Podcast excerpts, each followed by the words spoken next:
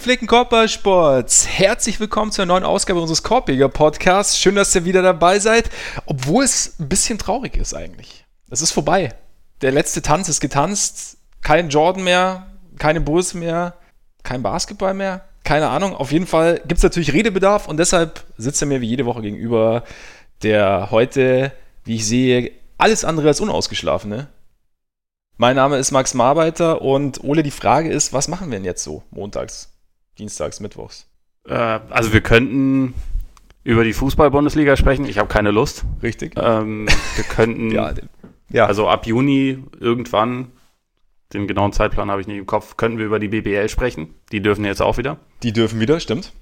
Es gibt also Korbball. Ich meine, wir können auch äh, über Wasserstandsmeldungen sprechen im Sinne von was, äh, wie optimistisch sind wir, dass die NBA-Saison auch noch wieder loslegt. Mit, Kannst du ein also Barometer da einführen, so ein tägliches? So heute ja, ah, ein bisschen optimistischer, heute ah, wieder ein bisschen runter? Ja, ich meine, bei mir steigt es langsam so ein bisschen. Also eine Weile dachte ich, das kann man sich eigentlich einigermaßen in die Haare schmieren, weil ich auch dachte, die, äh, die USA haben das alles halt noch viel weniger im Griff als andere Nationen. Und ja. äh, mittlerweile hört es sich ja eigentlich so an, als ob es vielleicht. Sie ist immer noch nicht so gut gäbe. im Griff, aber. Ja, genau, aber als würden sie es äh, unter Umständen auch einfach ignorieren und trotzdem durchziehen. Ja, und ja. Äh, von daher kann ich mir mittlerweile ganz gut vorstellen, dass wir halt irgendwann doch noch in irgendeiner Form eine Fortsetzung der Saison sehen werden. Aber ich denke auch, dass das halt alles noch ein bisschen in der Ferne liegt. Also Adam Silver hat sich ja zumindest das Recht vorbehalten, erst so Anfang Juni eine mhm. Entscheidung zu treffen. Und dann wollen die Spieler ja eigentlich auch mindestens drei, vier Wochen Vorbereitungszeit haben. Und dann, ja, schauen wir mal. Wenn also ich als Werder-Fan kann dazu natür natürlich nur sagen, auch diese Zeit würde nicht reichen, damit man das lernt, Standards zu verteidigen. Aber andere Herausforderungen. Ande, ja, ja. Ich meine, die Freiwurf-Defense ist ja relativ simpel beim Basketball, von daher kann man, ist das vielleicht schon mal okay. Aber wahrscheinlich ist da der Blick Richtung Bundesliga so, tatsächlich gar nicht so uninteressant, weil sie halt, je besser das hier funktioniert und auch ja, je besser das bei der BWL funktioniert, desto, desto Ein Milliardenpublikum schaut zu. Hm? Ein Milliardenpublikum. Ein Milliardenpublikum, made in Germany. Endlich wieder. Endlich ja. wieder eine Marke. ja, weißt du, weißt du, ich, ich, ich gehe nicht in die Richtung. Nee, ja, Nee, aber ich bin, ja, ich bin auch gespannt, wie sich, wie sich das auf jeden Fall entwickelt. Bundesliga, ich habe ich, ich hab auch ein bisschen reingeschaut am Wochenende. Es war, es war interessant. Also, keine Ahnung, im Endeffekt ist es dann irgendwie doch ganz nett, wieder so ein bisschen Live-Sport zu haben. So als kein Pflichttermin, aber wenn man gerade Lust hat, mal reinzuschauen, ist irgendwie ganz nett. Aber ja. Der Punkt ist jetzt aber natürlich, ihr merkt schon, also basketballerisch ist erstmal Pause und nachdem wir nicht groß Wasserstandsmeldungen an jeden Tag irgendwie oder jede Woche irgendwie Wasserstandsmeldungen abgeben wollen und kommentieren wollen, haben wir uns überlegt, dass wir auch eine kleine Pause einlegen werden. Keine Angst, nicht zu lang, sondern zwei Wochen. Wir machen jetzt quasi auch zwei Wochen Urlaub, dann ist auch so circa Anfang Juni, da wird Adam Silver sicherlich vielleicht sich auch was überlegt haben bis dahin, dann wird es sicherlich auch Nachrichten geben oder wir denken, dass es da Nachrichten gibt. Aber die nächsten zwei Wochen gibt es leider keinen Podcast, zumindest keinen regulären Podcast. Dann in drei Wochen sind wir wieder zurück. Sollte natürlich irgendwas Bahnbrechendes passieren in der Zeit. Wir sind ja spontan aufgelegt, meistens. Das heißt, da gibt es dann vielleicht schon irgendwie die eine oder andere Emergency-Geschichte. Aber grundsätzlich erstmal zwei Wochen Pause. Wir hoffen natürlich, ihr bleibt uns gewogen bis dahin. Ich sage das jetzt auch am Anfang, weil wir wissen ja nicht, wie lange ihr zuhört, immer, ob, ihr bis zum Ende dran seid. Deswegen direkt die schlechte Nachricht vorweg sozusagen. Aber dann können wir uns auch den positiveren Dingen widmen.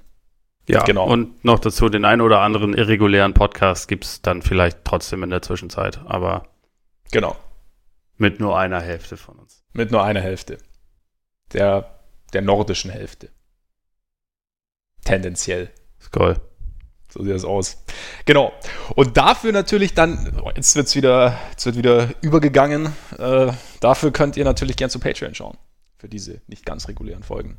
Denn dort findet ihr diese nicht ganz regulären Folgen auf unserer Patreon-Seite, patreon.com slash korpiger Podcast, korpiger mit. So sieht das aus. Da könnt ihr uns einerseits unterstützen mit monatlichen Beiträgen. Vielen Dank wie immer an alle, die das schon tun. Und da bekommt ihr auch gleichzeitig extra Content. Normalerweise gibt es da so feine Formate, wie es war einmal auf dem Hartholz, bei dem wir uns alte Spiele anschauen und drüber reden.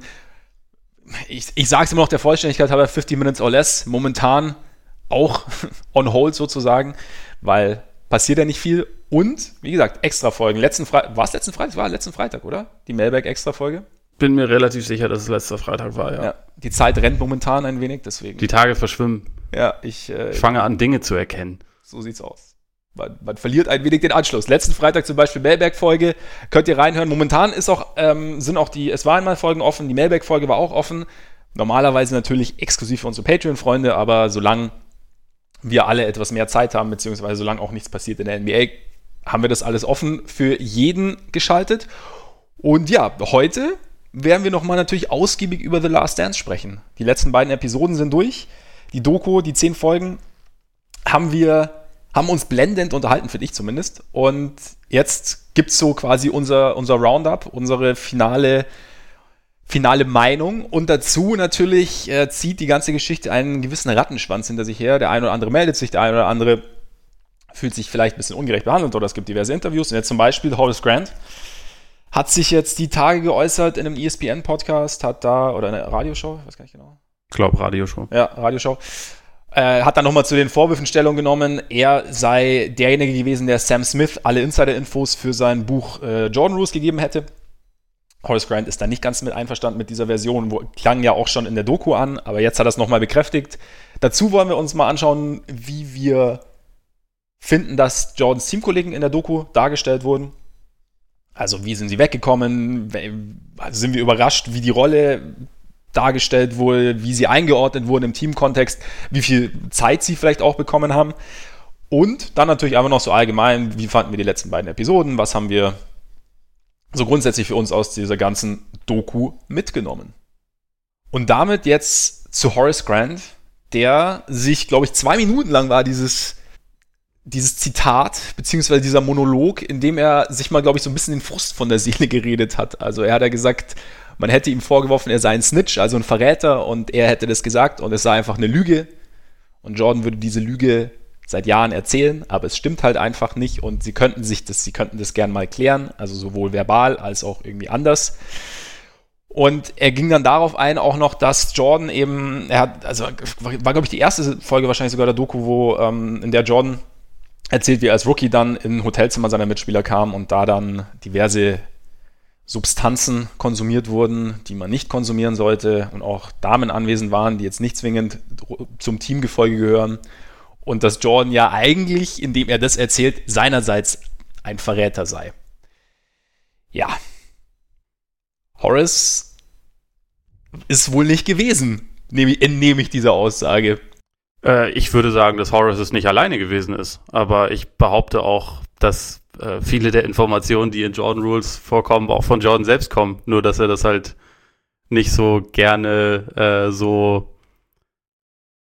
so raushauen möchte. Aber also ich meine, ich habe mich ja mit Sam Smith auch unterhalten und er hat halt auch gesagt, dass er halt früher, bevor das alles so komplett äh, der, der Ruhm überhand genommen hat, dass der halt vor Spielen drei, vier Stunden mit Jordan zusammensaß, als ob da nicht, als ob der nicht auch da Informationen bekommen hätte, die er dann in seinem Buch verwendet hat. Also diese Geschichte, also ich gehe stark davon aus, dass, dass Grant da ähm, mit Smith geredet hat, aber auch, dass er auf keinen Fall der Einzige war. Und wie gesagt, dass, dass Jordan auch einer davon war. Ich meine, in dem Buch wird das ja thematisiert, auch dass, äh, dass Grant und Jordan über beide Strecken kein besonders gutes Verhältnis hatten. Und das war ja auch schon bevor dieses Buch rauskam, offensichtlich der Fall. Und äh, wie Grant eigentlich zu einem relativ großen Teil einfach, finde ich, übergangen wurde in dieser Doku oder halt nur mal kurz da, äh, da reingeholt wurde, um ihn zumindest präsentiert zu haben, aber eigentlich nicht, um jetzt wirklich seine Geschichte zu erzählen oder seinen Stellenwert ein bisschen zu äh, darzustellen. Das spricht für mich halt schon auch dafür, dass das halt dieses Verhältnis nie repariert wurde. Und dann, ich meine, das ist halt so ein bisschen das Jordan-Ding, ne? Der, der begleicht ja letztendlich mit dieser ganzen Serie schon einige alte Rechnungen und ich glaube, er denkt halt auch immer noch, dass er mit Grant immer noch äh, Rechnungen offen hat. Aber ist es, ist es jetzt nicht ein bisschen viel Spekulation? Also ich meine, also klar, wahrscheinlich diese, diese Gespräche hat Sam Smith ja bei dir gesagt, ich habe es auch irgendwo anders gehört, eben dass halt eben Jordan gern sich mit, mit Reportern einfach unterhalten hat, ganz entspannt zusammensaß und dass da was rauskam. Aber im Buch sind natürlich schon, ja, interner aufgeführt, die du normalerweise vielleicht nicht unbedingt erzählst, auch nicht in einer entspannten Runde. Und das, das halt, die, die du vielleicht eher gezielt jemandem erzählst. Oder auf gezielte Nachfrage eher jemandem erzählst. Und da weiß ich jetzt nicht, ob das jetzt Jordan oder auch Grant, wenn er es jetzt wirklich so vehement bestreitet und er sagt es ja auch in der Doku, also er kriegt ja auch in der Doku sozusagen die Stimme zu sagen, ich war es jetzt nicht. Trotzdem, ich glaube, Jordan sagt es aber auch gar nicht. Sehr, also klar, wir wissen ja, die Doku ist ja aus Jordans Sicht, aber Jordan, das Zitat, es war Horace Grant, ist in der Doku, glaube ich, von, ich will jetzt niemanden anschwärzen, will auch kein Snitch sein, aber weiß ich von Will Perdue oder so, keine Ahnung. Nee, nee, das war schon auch Jordan selbst. Ich bin mir nicht sicher, ob es John selber ist. Er hat gesagt, Horace was mad and he was talking oder irgend sowas. Ziemlich ja? genau das Kann, Okay, dann war, aber, genau, aber ich meine das, also auf jeden Fall Will Perdue hat, hat auch nochmal die, die, ähm, hat es entweder bestätigt oder, oder war derjenige, der es gesagt hat. Dass da, dass da irgendwie noch eine gewisse Uneinigkeit besteht, glaube ich schon auch. Ich weiß jetzt nicht, ob man jetzt nicht, ob die Grenzen dann zwischen Jordan möchte Rechnungen begleichen und Jordan möchte einfach mal selber erzählen, wie er sieht, ob das dann, ob es da nicht verschwimmt, ob da dann ob es dann, ob der, ob der Twist Rechnung begleichen für mich vielleicht nicht ein bisschen zu negativ ist. Aber dass da, also ich glaube schon auch, dass da irgendwo, oder es klingt zumindest so, als, als gäbe es da, gäbe es da gewisse Probleme, die, die nicht ausgeräumt wurden. Wobei, das haben wir auch letzte Woche schon besprochen. Ich finde schon, dass die, die Rolle Grants jetzt nicht so explizit hervorgehoben wird, so nach dem Motto, okay, wir brauchen ihn unbedingt. Und Dennis Rodman kriegt natürlich da schon mehr Props ab als, als Grant. War aber natürlich trotzdem, auch der buntere Vogel und in, und in der 98er Saison, die er, um die es ja eigentlich gehen sollte, war er dabei. Genau, also von daher gibt es dafür auch Gründe. Und trotzdem gibt es ja dieser Übergang von Jordan kommt zurück, es ist die erste Saison der Bulls ohne Grant, es läuft plötzlich nicht mehr und dann äh, scheiden sie gegen die Magic aus. Klar wird es auch ein bisschen auf diesen Baseballkörper, auf dieses spezifische Training geschoben, gleichzeitig aber okay. Und dann bekamen sie mit Rodman den Rebounder und Verteidiger auf der 4 und das hat so ein bisschen gedreht. Also irgendwo im Kontext, finde ich, kommt schon raus, dass Grant da eine, eine entscheidende Rolle eingenommen hat und auch eine, ja, also da, da, dass da eine gewisse Wertschätzung für ihn vielleicht schon da war, auch wenn es natürlich, es kann natürlich auch sein, dadurch, dass ich den Kontext, den Gesamtkontext natürlich für mich relativ gut kenne, dass ich es dann auch so rauslese. Das, natürlich.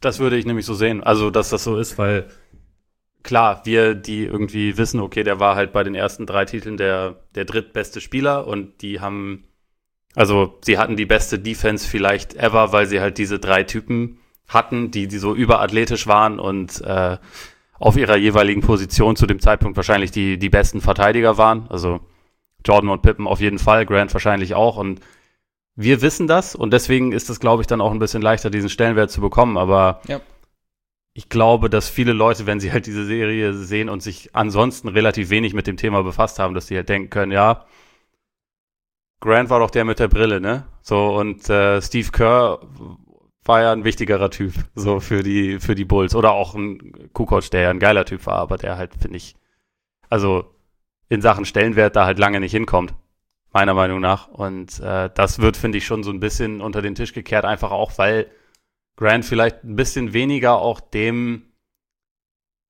dem entsprechen möchte, was, was Jordan oder was Jordans Team in dem Fall halt als Porträt dieser Teams darstellen möchte. Also das ist, das ist schon mein Eindruck. Ja, also ich finde auch, ich meine, kommen wir gleich noch dazu, dass, dass die, die Gewichtungen mancher Teamkollegen dann schon irgendwie interessant sind oder ja, gerade zum Beispiel, dass, dass Kerr so, so eine exponierte Stellung irgendwie einnimmt.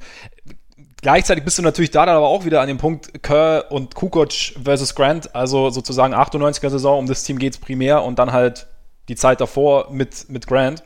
Okay, dann aber BJ Armstrong können wir stattdessen auch noch reinnehmen. Der war zu dem Zeitpunkt 98, glaub, war der da noch dabei? Nee, war nicht dabei, war nicht dabei. Ich glaube, der ist gegangen. 94 ich meine, sie haben ja, sie haben ja in der 96er Saison haben sie in den Playoffs gegen ihn gespielt. Das, genau, genau. Und ich das, glaube, haben, das haben sie ja auch so dargestellt, dass das eigentlich der, der Grund war, warum Jordan da auf einmal in dieser Serie gegen die Hornets gut war, weil BJ Armstrong so, so, so frech war. Ja, At also es wurde natürlich. Ich glaube, ich glaube, das Ding ist, es ist halt, es war, ich könnte mir schon vorstellen, dass es ein Faktor war. Es war jetzt vielleicht halt nicht der entscheidende Faktor oder es war jetzt nicht der einzige Faktor, aber so dieses BJ Armstrong trifft den Game Winner und schreit in seine Richtung dass Jordan, dass es, dass es dann nochmal so ein paar Prozent rauskitzelt. Natürlich kann man, passt es zum Narrativ, natürlich passt es dann, oder lässt sich dieser Mythos mit, mit so einer Anekdote noch ein bisschen intensiver schleifen.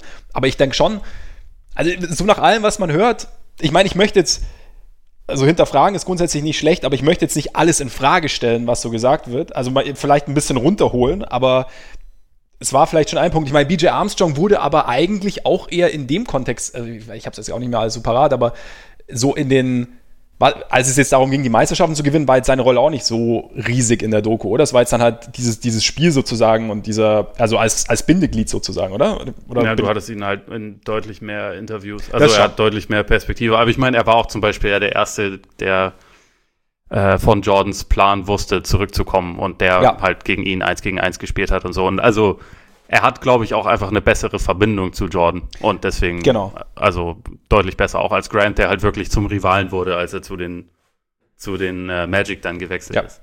Das, das haben ihm die Bulls sehr übel genommen. Also vor allem hat es ihm halt Jordan übel genommen.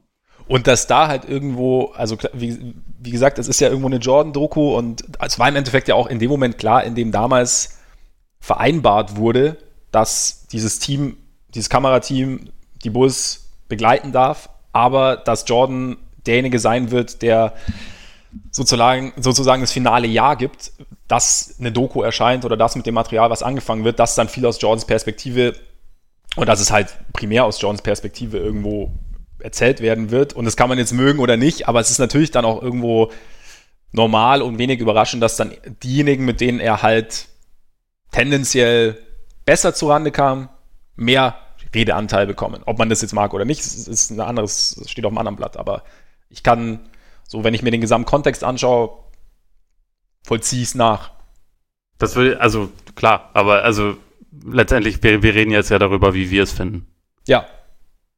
Und ich finde halt, dass es teilweise ein bisschen, sich ein bisschen zu leicht gemacht wird. Aber das ist, ich meine, letztendlich es hat mich auch sehr gut unterhalten. Es ist halt einfach so ein bisschen die Frage, was man, was man dann will und ob man das als äh, Dokumentation verkaufen möchte oder als Propaganda wäre jetzt ein bisschen hart ausgedrückt, aber äh, ja, als teilweise so ein bisschen, ich er, erkläre halt meinen Mythos und mir gehen halt, also teilweise finde ich es halt sehr, sehr unreflektiert, wenn halt, also beispielsweise diese, diese BJ Armstrong-Geschichte, aber auch, dass diese Geschichte mit den Finals gegen die Sonics, ähm, wo George Carl auch im Restaurant ist und ihn nicht grüßt und er deswegen sagt, And then I took it personal. So, vorher wolltest du das nicht gewinnen, ne? Und das ist auch der einzige Faktor, äh, dass du diese Serie gewinnen wolltest, weil ansonsten, ansonsten wäre das alles kein Ding gewesen. Aber dadurch kam jetzt diese Motivation. Es hatte nichts damit zu tun, dass ihr das viel bessere Defensivteam wart und die, also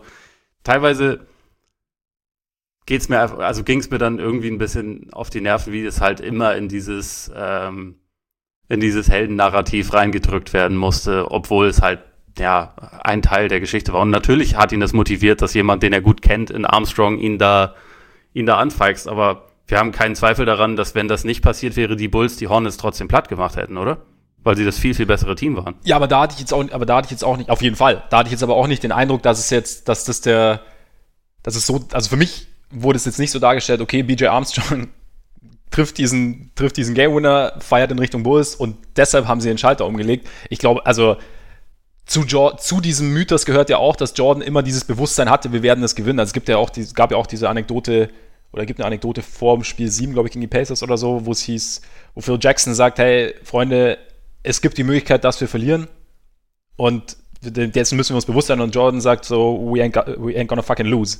So, also das ist halt, von daher ist, glaube ich, nicht, dass er dieses, dass, dass es vorher irgendwie keinen Antrieb gab, Zweifel gab, was auch immer, und dann hat er irgendwas gebraucht. Das war einfach, glaube ich, nochmal so ein, so ein, so ein Extraschub-Motivation. Genauso die, die George Carl-Geschichte. Das war halt einfach immer, es hat halt für ihn, er hat sich das, so den Eindruck habe ich gewonnen aus dieser Doku, der, der Siegeswille grundsätzlich war immer da und dann halt, und wenn dann nochmal was dazu kam, umso besser, weil dann hat er nochmal so einen kleinen Extrafunken gehabt. Klar war das dann irgendwo, war das sehr, sehr überspitzt irgendwo dargestellt. Aber das Ganze ist für mich auch irgendwo so eine Frage der Erwartungshaltung. Also was erwarte ich von dieser Doku?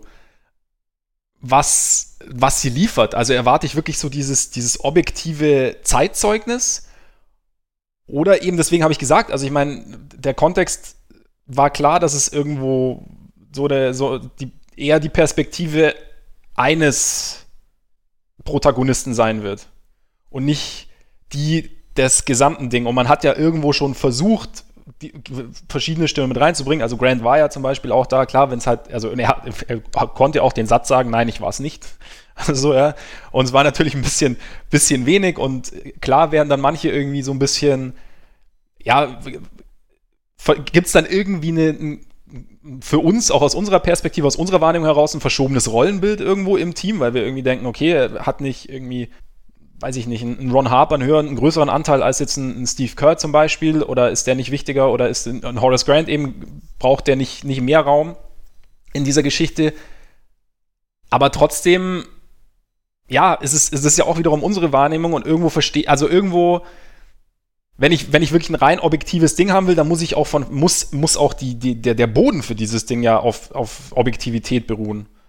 Und natürlich nutzt Jordan das, und ob ich das jetzt gut heiße oder nicht, steht es auf dem anderen Blatt, aber natürlich nutzt Jordan das jetzt um, ja, wie gesagt, nachdem er sowieso nicht viel geredet hat die letzten Jahre, nutzt er das, um seine, um seine Sicht der Dinge darzustellen und vielleicht auch in, aus seiner Sicht, aus seiner Wahrnehmung Dinge klarzustellen oder nochmal zu untermauern. Und ich wusste vorher gar nicht, was ich so richtig erwarte. Ich wusste nicht, ob ich was Objektives erwarte, aber eigentlich habe ich es erstmal auf mich zukommen lassen und habe mir dann geschaut, habe dann geschaut, okay, ja, so, so ist es halt jetzt. Und wenn ich mir es so im Nachhinein konnte ich es, glaube ich, auch, hätte ich es, glaube ich, auch nicht erwarten können, dass ich da jetzt ein, ein objektives Zeitzeugnis bekomme. Nee, das stimmt, das stimmt. Also, das ist so ein bisschen, ich glaube, dass das halt auch von ihm, haben wir auch schon kurz drüber gesprochen, dass es halt ziemlich clever war, kurz vorher zu behaupten, dass er denkt, vielleicht halten mich die Leute jetzt für den Arsch. Weil das für mich halt dadurch so ein bisschen mehr noch dieses, ähm, vielleicht wird da jetzt halt wirklich was ausgepackt, was man noch nicht wusste, was irgendwie ihn nochmal ein bisschen, bisschen mehr erklärt und vielleicht auch ein bisschen mehr erklärt, warum innerhalb dieses Teams äh, ihn längst nicht alle Leute mochten. Aber letztendlich die Sachen, was das angeht, die kannte man halt schon. Und also letztendlich finde ich zum Beispiel überhaupt nicht, dass er durch diese Serie irgendwie schlechter wegkommt, als man ihn vorher gesehen hat, wenn man sich vorher ein bisschen damit befasst hat. Also, das ist also aber der Punkt, glaube ich. Das ist, naja, das ist aber auch genau, äh, bringst du kurz zu Ende, dann. Ja, ja. Ähm, äh, also für mich hat sich das halt eher so durchgesetzt, dass diese Serie, die Leute, die sowieso Jordan für den Größten halten, haben diese Serie als Argumentation. Deswegen war er der Größte, weil das alles genauso bare Münze ist. Also ich habe schon etliche Texte auch dazu gesehen, wo das ist 100% echt, das ist 100% ehrlich und authentisch und äh, deswegen erklärt das zu 100%, warum das der Beste überhaupt ist. Und es ist halt für die jüngeren Leute, die halt damals nicht dabei waren und alles miterlebt haben, wozu ich ja auch gehöre, auch wenn ich mich halt ähm, von Berufswegen schon deutlich mehr damit befasst habe, ist es äh, auch nochmal irgendwie so eine Möglichkeit, halt so das alles ein bisschen nachzuverfolgen, wie das aufgebauscht wurde. Aber es ist halt immer eine, eine Version davon, sozusagen. Ja. Glaube ich. Also da, das ist halt eigentlich. Aber du hast schon recht. Also wenn man die, es, es ist so ein bisschen eine Frage der Erwartung. Und letztendlich hatte ich jetzt auch nicht unbedingt damit gerechnet, dass es irgendwie ein total 100% ehrliches Dokument ist, weil das, glaube ich, gerade, also ähm, Bill Simmons hat sie als Documercial bezeichnet was ich eigentlich einen ganz guten Begriff finde, weil es, es ist ja viel Wahres drin und es ist viel, viel Echtes drin. Es ist aber auch halt immer, wenn eine der Hauptfiguren oder die Hauptfigur selbst an diesem kreativen Prozess so entscheidend beteiligt ist, dann ist es halt einfach unmöglich, dass das, äh, dass das wie eine, eine klassische Dokumentation ablaufen kann, in der halt versucht wird, alles zu beleuchten, sondern es wird halt das beleuchtet, was die Person will. Definitiv.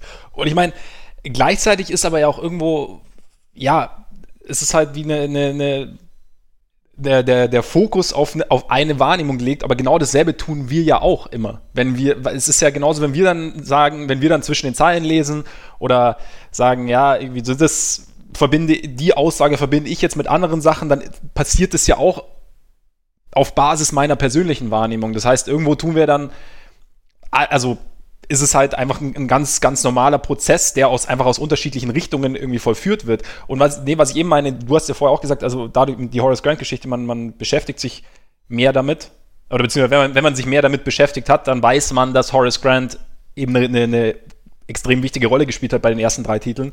Genauso ist es halt natürlich auch jetzt bei der Doku. Wenn ich mich dadurch, dass ich damals die Spiele geguckt habe, dadurch, dass du, dass wir uns von Berufswegen, wegen des Podcasts und auch aus Späßchen mit der Geschichte beschäftigen und halt auch die, die Jordan Rules gelesen haben. Du hast doch Playing for Keeps gelesen. Ich habe es noch gar nicht gelesen tatsächlich.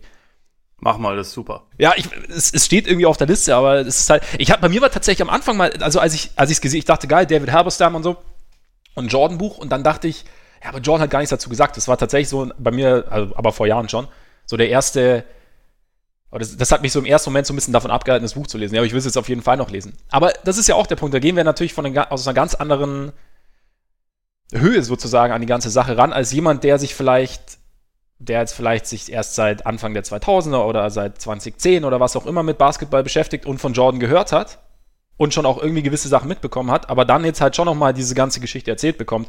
Und für den ist es dann vielleicht nochmal ganz neu. Oder zum Beispiel meine Freundin, die, ist, die gar nichts wusste, auch. Meine auch, sie hat bei den äh, 98er Playoffs tatsächlich mitgefiebert. Echt? das war relativ unterhaltsam. Ja, also, ja. Genau, ja, genau so. Gegen die oh nein, der trifft ihn jetzt nicht. Ja. Genau, wie geht es jetzt aus? Ja, genau so, ja.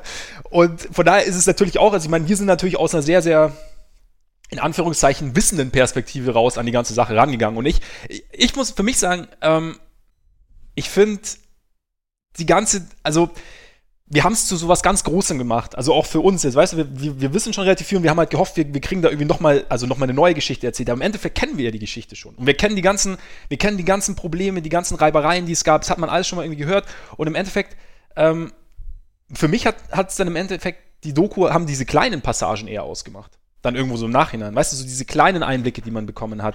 Ähm, ja. Zum Beispiel Jordan vor den 98er Finals. Jordan, ähm, also weißt Larry Bird, Hä? bester Moment. Ja. Larry Bird. Also der, der Trash-Talk zwischen den beiden. Oder auch vorher bei dem bei dem All-Star-Weekend, wo Bird der Coach ist und reinkommt, ja, wenn wir schon hier sind, können wir die Scheiße ja, auch genau, gewinnen. Ja. Und dann kommt noch Magic und es gibt halt irgendwie Trash-Talk zwischen. Also das, das sind halt die, die saustarken Momente. Und ich finde auch die Interviews mit Jordan super geil. Also auch die aus der heutigen Zeit, die machen das Ganze für mich sehenswert. Aber einfach auch, weil sie, weil sie halt einfach ähm, nochmal zeigen, dass das für den alles immer noch irgendwie aktuell ist und dass halt jede Beleidigung, ob es die stattgefunden hat oder nicht, für ihn irgendwie immer noch, immer noch ein Thema ist. Also der hängt ja immer noch total da dran. Und das, also das finde ich deswegen die starken Momente dieser Serie. Und ich finde, auch da lernt man relativ viel über ihn. Also man könnte ja auch, also weißt man könnte ja auch sagen, okay, es ist halt, war halt alles irgendwie künstlich und es war halt alles irgendwie Show und jetzt, okay, Karriere vorbei und die Geschichte ist vorbei. Aber es ist halt, ich finde, man lernt da schon über ihn, dass halt, dass es diese Verbissenheit gibt, oder dass diese Verbissenheit, die ja zur Rastlosigkeit wird und auch zur, zur Unzufriedenheit irgendwo wird und ja, der da halt auch viele, ja, Feinde klingt immer so groß, aber halt die dazu führt, dass, dass du dir, dass du dir bei oder seltener Freunde machst, kehren wir es mal so um. Und das finde ich, finde ich schon ganz, fand ich schon interessant auch zu hören. Und eben, wie gesagt, ich finde so diese kleinen Einblicke fand ich total geil, auch dass Karl Malone in den Bus kommt. Ja. Also ohne Scheiß, ähm, fand ich eine, ist für mich mehr wert als jeder zusätzliche Skandal irgendwie das zu sehen. Weil, weil das, weil, zufällig auch, Entschuldigung, ja? ähm, Sag, ich, ich sag gleich. Nee, äh, weil es einfach so unerwartet kam. Also weißt du so, weil das einfach auch von der Geste her halt einfach schon, also du kannst ja in die Kabine kommen, du kannst halt, aber den Weg dann nochmal zu gehen, fand ich schon krass nach so einer Niederlage. Ja, habe ich auch gedacht. Bist du zufällig auch die letzten Tage so ein bisschen in Carl Malone Rabbit Hole gefallen, um mal irgendwie so ein bisschen nachzulesen, was bei dem so in seinem Leben los war? Tatsächlich nicht, nee, aber du anscheinend.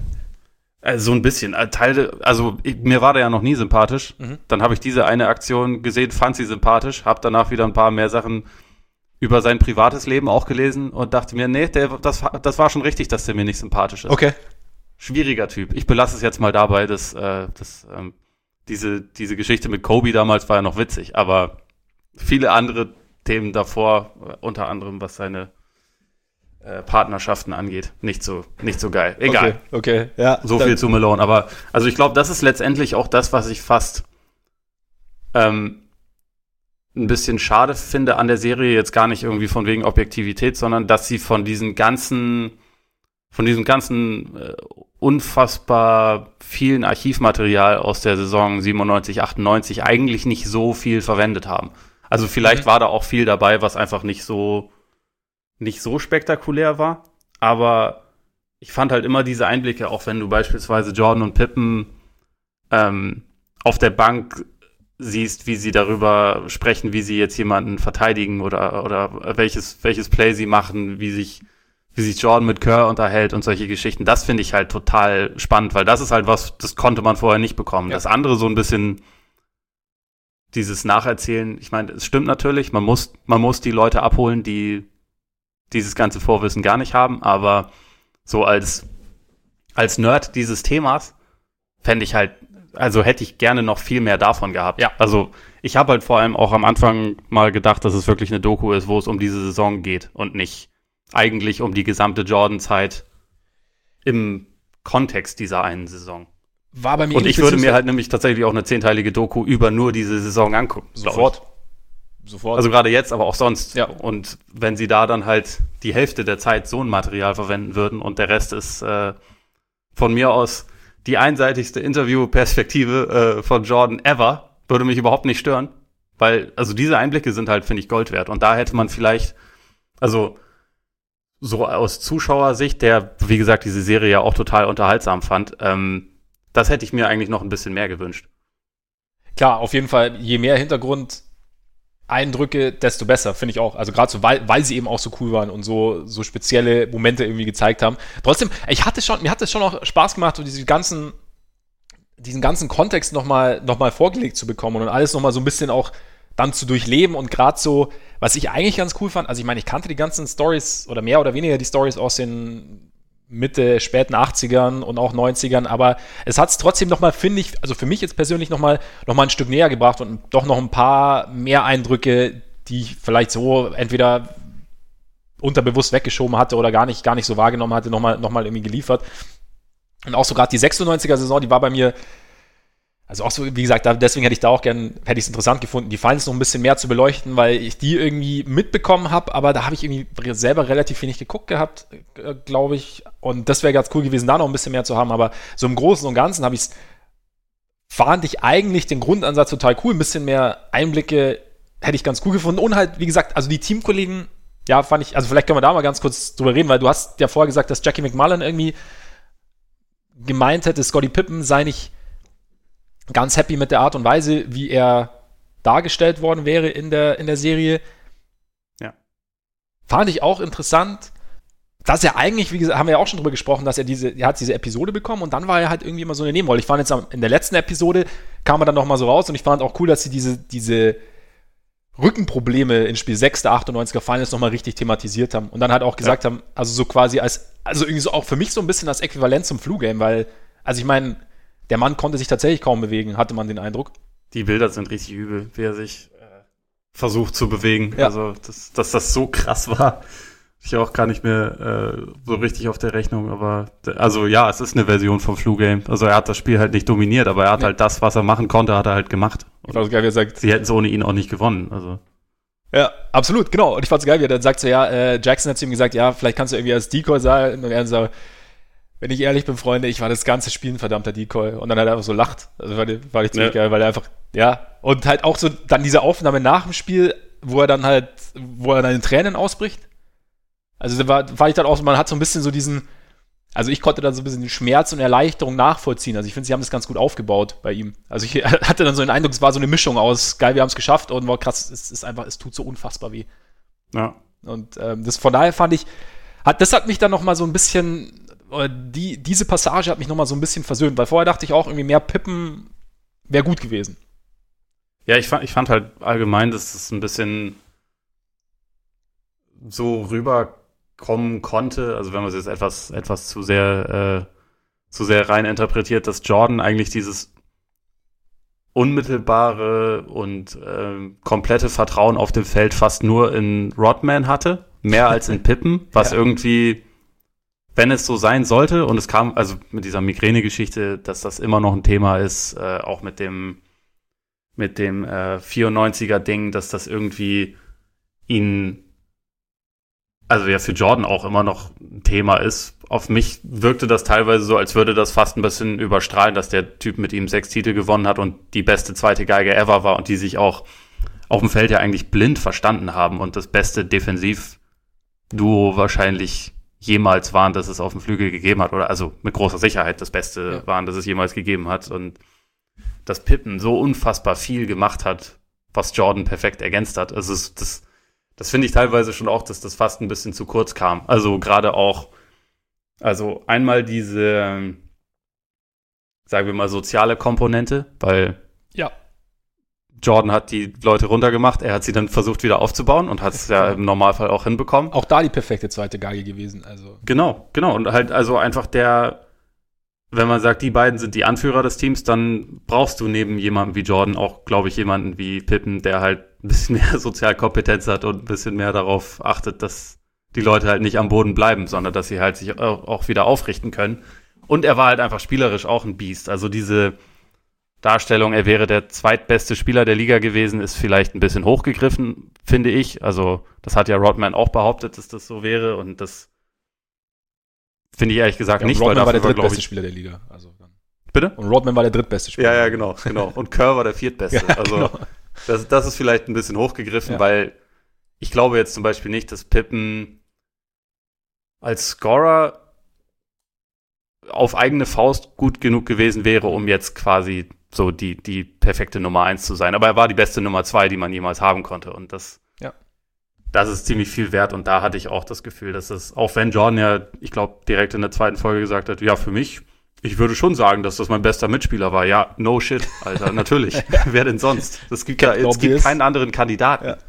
Es gab in der Geschichte der Liga keinen besseren Mitspieler als Pippen. Und das, das kam mir tatsächlich auch ein bisschen zu kurz. Ja. Und auch in Sachen Airtime kam es vielleicht für. Äh, ja, genau kam Pippen ein bisschen zu kurz. Ich würde mir tatsächlich auch eine Doku über Pippen angucken. Sofort. Sofort. Ich, ich, ich tue das, ich sage das, während ich auf mein äh, schwarzes Scotty Pippen-Trikot schaue, das ich hier in unserer Wohnung platziert habe. Ich würde sofort, ich würde jede Pippen-Doku anschauen. Ich würde den. Ich würde mir auch ein Hör Hörbuch tatsächlich anhören, weil die, diese Stimme einfach echt der Hammer ja, ist. Absolut. Vielleicht kann, vielleicht kann man auch irgendwie so, weiß ich nicht, gute Nachtgeschichten mit Scotty Pippen oder so. Ja. Weißt du? So. Finde ich auch gut. So, er liest einfach und du schläfst, du, du, du schlummerst so langsam weg. Oder, noch besser, ähm, hast du Planet Earth gesehen? Nee. Okay, dann, ähm, aber die, die Leute, die es gesehen haben, werden es wahrscheinlich verstehen. Also, das äh, hat halt diese, die ganze Zeit Naturaufnahmen und Tier, äh, ja, Tiere ja, werden ja. gezeigt und Sir, ich glaube Richard Attenborough oder David Attenborough, einer von den beiden mhm. Attenboroughs, erzählt halt so diese majestätisch britisch und halt ganz ruhig und so. Und das stattdessen mit Pippen stelle ich mir auch ziemlich überragend vor. Ja. Auf jeden Fall. Sehr gut. Also mit dem, mit dem leichten äh, Southern Slang noch mit drin. Ja. Fände fänd ich sehr gut. Ja, also von daher, Pippen, mehr Airtime hätte ich gut gefunden. Ron Harper, wie gesagt, auch. Horace Grant auch. Warst du überrascht, dass, dass Kerr wirklich so viel Platz bekommen hat? Oder war es einfach auch, also A, weil man ihn halt heute kennt, einfach weil er halt immer noch sehr, sehr präsent ist und damit irgendwo auch so eine, eine Brücke schlagen kann von damals zu heute? Und B, einfach weil er auch einfach ein sehr, sehr eloquenter, sympathischer Typ ist. Also meine Freundin ist übrigens auch sehr, sehr großer äh, Steve Kerr-Fan. Wer nicht? Ja, ich, auch, ich mag also, ihn auch brutal gern. Also ich, für mich ist Steve Kerr wahrscheinlich in der heutigen NBA der, der beste Dude, der so überhaupt rumläuft. Also ja. der, der weiß ich nicht, für mich sympathischste Kerl und ja. ich glaube, also er hat halt auch einfach eine extrem krasse Lebensgeschichte. Absolut. Und ähm, ganz kurz, sehr cool, dass sie es erzählt haben, finde ich. Also das finde ich auch, finde ich auch. Und ähm, tatsächlich auch irgendwie schon faszinierend, dass er und Jordan nie ein Gespräch darüber hatten, finde ich. Also äh, das, mhm. das haben sie ihn ja gefragt ja. und äh, habe ich ja letzte Woche gesagt, dass dieses, ich musste gucken, ob Kern ein harter Typ ist, wo ich halt dachte so, hast du mal Steve Kerrs Lebensgeschichte irgendwie gehört? So, ja. der hat Schlimmeres erlebt, als von dir im Training irgendwie genervt zu werden. Ja. Ähm, das finde ich irgendwie faszinierend, weil, weil das ja schon, also auch, das war ja ein Riesenthema damals irgendwie auf der, äh, also Leitartikel in der New York Times und mhm. so und das hat ja irgendwie, das hat ja schon krasse Wellen geschlagen und so. Und ich glaube, bei, bei Kerr ist es einfach eine Kombination aus A, er ist heute noch ein sehr bekanntes Gesicht. Er ist total eloquent. Er kann auch reflektiert erzählen. Ähm, und man glaubt ihm, finde ich, alles, ja. was er sagt, weil er einfach eine, so eine, so eine Ausstrahlung hat. Und er hat diese krasse Lebensgeschichte und man hat diesen Einwurf. Der natürlich auch sehr, sehr wichtig war, mit dem ich damals meine Eltern geweckt habe. Das weiß ich noch. Es war, äh, ja, es war sehr geil. Und er hat natürlich auch diese, diese Rede danach auf der Meisterschaftsfeier, die Weltklasse. ich damals schon gefeiert habe und heute, oder die, die ist überragend. Ja, absolut, äh, absolut großartig. Ja. ja. also deswegen bei dem, das ist auch einer, obwohl der ein Rollenspieler war, würde ich mir über den auch eine ganze Doku ja. ansehen, weil der halt, finde ich, auch einer der interessanteren Charaktere überhaupt ist, die man so, die man so im NBA-Kontext hatte. Für mich auch zum Beispiel jemand, den ich persönlich auf seine Weise interessanter finde als Dennis Rodman, der halt irgendwie, mhm. da, da macht zu, da macht für mich zu vieles einfach keinen Sinn oder ist einfach nur, ich ich bin jetzt irgendwie laut und out there, damit Leute mich wahrnehmen mhm. und ist auch auf seine Art und Weise interessant, aber ist, ist was anderes. Ja, bei Rodman wäre es halt interessant, viel mehr in die Tiefe zu gehen. Also so. Genau, und da, da weiß ich halt gar nicht, ob das so möglich ist. Für Entertainment schwierig, glaube ich, weil da halt, ja. ja. Ich meine, er hat ja auch Bücher geschrieben und äh, da, die habe ich jetzt nicht gelesen, aber ja, also da, da kommt man wohl auch relativ nah ran und da lässt er einen wohl auch relativ äh, tief rein. Okay. Aber so auch wie er jetzt in der in dieser Doku dargestellt wurde, aber auch in dieser anderen, äh, ich glaube, ESPN 30 for 30 Doku, das ist halt schon eher ein bisschen, für mich fast ein bisschen zu sehr abfeiern von mhm. einem total komischen Vogel. Also über den ich, also der, der natürlich auf seine Art und Weise auch interessant ist, aber ja. Ja, es ist, es ist halt, es ist eine andere Art irgendwo. Es ist halt irgendwo, ja, kann, nee, kann, kann ich nachvollziehen. Was ich bei Kerr auch immer so mochte, war so dieses, dass er, er konnte es immer schwer ver, äh, verbergen, wenn er auf dem Feld was gut gemacht hat. Weißt? Wenn er irgendwie einen Wurf getroffen ja. hat, er wollte eigentlich irgendwie ernst bleiben, weil Spielen ja weiter, er ist immer, das, was die Mundwinkel ist immer so leicht nach oben gezuckt irgendwie. Ja, fand ich immer ganz cool. Also er macht den halt irgendwie sympathisch. Also ich finde auch, dass, von daher den, den Platz, ähm, habe ich verstanden. Ich fand, ah, ja, keine Ahnung, Kukoc hast du ja erwähnt. Kukoc für mich, obwohl er interviewt wurde, obwohl wir diese 92er-Anekdote haben, aber ist er für mich doch eher Randerscheinung und es wurde nicht so thematisiert eigentlich, oder, oder äh, für mich hätte ich es irgendwie cooler gefunden, noch ein bisschen die, die Rolle und die Möglichkeiten, die er dem Bulls mit seiner Art des Spiels gegeben hat, das vielleicht noch ein bisschen mehr zu thematisieren. Weil er ihn halt nochmal, und ich meine, er war ja dann, also normalerweise war er immer Rodman Starter und aber 98er Finals waren immer ein Kukoc Starter, ne? Ja.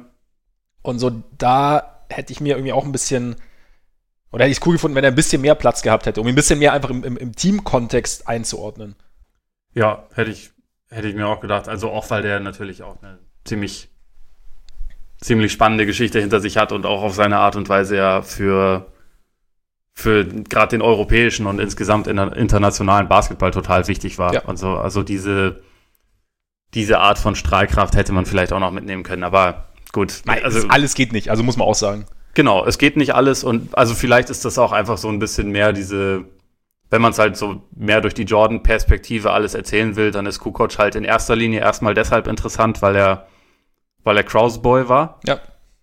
Und sie daran halt auch einmal zeigen konnten, wie persönlich, um Jordans Lieblingswort äh, zu nennen, äh, er das genommen hat, wenn, wenn ihm wer anders irgendwie so, so vorgehalten wurde. Also dafür ist das ja ein gutes Beispiel. Übrigens genau wie das mit Kerr, mit der Schlägerei im Training. Das ist mhm. ja auch was, was, was halt einfach da so ganz gut du, man hat halt den Bezug ganz gut. Und ja. da ist es dann vielleicht für Jordan, ich meine, du hast das ja teilweise auch, selbst in dieser 98er-Saison, wo Pippen dann äh, verletzt ist und Rodman irgendwie ausfault, oder ich glaube, suspendiert ist für ein Spiel. Ich habe es nicht mehr ganz im Kopf, aber da, da, sagt Jordan ja, you're leaving me alone, alone out here with, uh, with these, oder was auch immer. Oder also, now I have to do it on my own. Er war ja nicht allein, er hatte ja noch andere Mitspieler, aber ja. offensichtlich hat er halt zwei für wesentlich wichtiger gehalten als die anderen, die da mhm. so rumliefen. Gut, bei Pippen natürlich auch, verständlicherweise, ne? Also, äh, bei Pippen also, absolut. Und ja, Rodman, äh, ja, irgendwo, ich meine, sie haben es natürlich da, fand ich auch geil, dass, als jetzt in der, in der letzten Episode dieses äh, Wrestling-Ding, ich hatte es gar nicht mehr auf dem Schirm, dass das während der Finals war, also dass er da irgendwie nicht zum Training gekommen ist, weil er, äh, ich fand's, fand auch geil, also weil er bei, bei WrestleMania war und ich fand es aber geil, dass dann so diese Trainingsaufnahme danach, hey, Rodzilla, Rodzilla, what's up? Und mhm. so. Ähm, aber, und danach dann natürlich. Hm? So dermaßen durchgepeitscht, der Kerl. Und danach dann dieses Spiel und dann, oder dieser Zusammenschnitt von, von Rebounds und Hustle Plays im, im nächsten Spiel dann. ist natürlich auch wieder so, hey, es war egal und so und war halt immer dann auf dem, auf dem Punkt da. War, ich weiß es selber gar nicht, vielleicht war es auch so. Also da, keine Ahnung. Aber da stimmt schon Kukoc ein bisschen mehr. Harper? komplette Randerscheinung, finde ich irgendwo. Ja. Ich habe, und in meiner, also in meiner Erinnerung ist der, ist der halt viel, viel größer gewesen. Also er war jetzt nie ein Scorer, er war jetzt nie irgendwie, hat nie jetzt die Offense irgendwie groß getragen, aber so, so, so die defensive Geschichte war halt schon durchaus wichtig. Er hat doch sogar, bevor er seine Verletzung hatte, hat er nicht auch mal diesen, ähm, kurz diesen Next Jordan-Stempel ja. sogar bekommen? Meinst du, das ist vielleicht ein Grund, warum er dann nicht so groß vorkommt? Oh, das, oh, das, ist, das weiß ich nicht, ob wir da, ob wir da. Ich meine, man hätte den Weg ja einschlagen können, ne? Also ja. man hätte, man hätte ja sagen können, übrigens, und schon nach Jordans zweiter, dritter Saison kamen die Nachahmer auf und die Leute haben versucht, Spielern diesen Stempel aufzudrücken. Das ja. kann man ja komplett wertfrei machen, weil es ja. ist ja einfach offensichtlich passiert. Teilweise bei Spielern wie Harold Miner, äh, aber auch teilweise halt bei Leuten, die ja absolut groß waren. Und ich meine, man hat halt kurz Kobe gehabt, aber auch da ist man ja nicht unbedingt auf dieses Next Jordan-Thema eingegangen. Ja. Hätte man machen können. Also hätte man. Ist jetzt ja. auch von mir nicht, heißt jetzt von mir auch nicht, das hätten, hätten sie machen müssen. War nur so gerade so ein Gedanke, den ich dazu ja. hatte. Nee, stimmt, klar, man hätte da, man hätte da schon so ein Narrativ drum spannen können, auch so wie, wie er sich dann, also war ja ein Kreuzbandriss, was er hatte, und das war ja damals noch ja, wesentlich gravierender, als es heute ist. Ich meine, es ist heute ja immer dann noch so ein kleines Fragezeichen, aber damals war es schon so, okay, Athletik, nicht mehr das, was es, was es mal, was sie mal war. Und ja. von daher hätte man schon, wie er sich da neu erfunden hat. Und dann landet er schlussendlich dann tatsächlich bei den Bulls und holt mit ihnen die Meisterschaften. Bei den Lakers hat, war nicht bei den Lakers-Teams auch noch dabei? Ja, ja. Schon, genau. Und von daher, klar, hätte man, hätte man schon machen können. Aber ich habe so ein bisschen einfach so, ich meine, im Endeffekt, man hat ihn immer mal wieder auf dem Feld gesehen, man hat aber auch dann diese entscheidenden Szenen, interessanterweise, es war dann auch oft Kerr auf dem Platz, also es war ja tatsächlich so ein Wechsel, so Offense-Defense. So haben Offen, genau, das wollte ich gerade sagen, Offense-Defense haben sie viel gemacht ja. mit den beiden. Was natürlich auch, ja, hat damals natürlich gut funktioniert. Ich meine, äh, Tipps hat es äh, anno 2011 immer noch versucht. Und 10 und so gab's, das, das Positive war auch so sehr, sehr Offense-Defense-lastig, fand ich.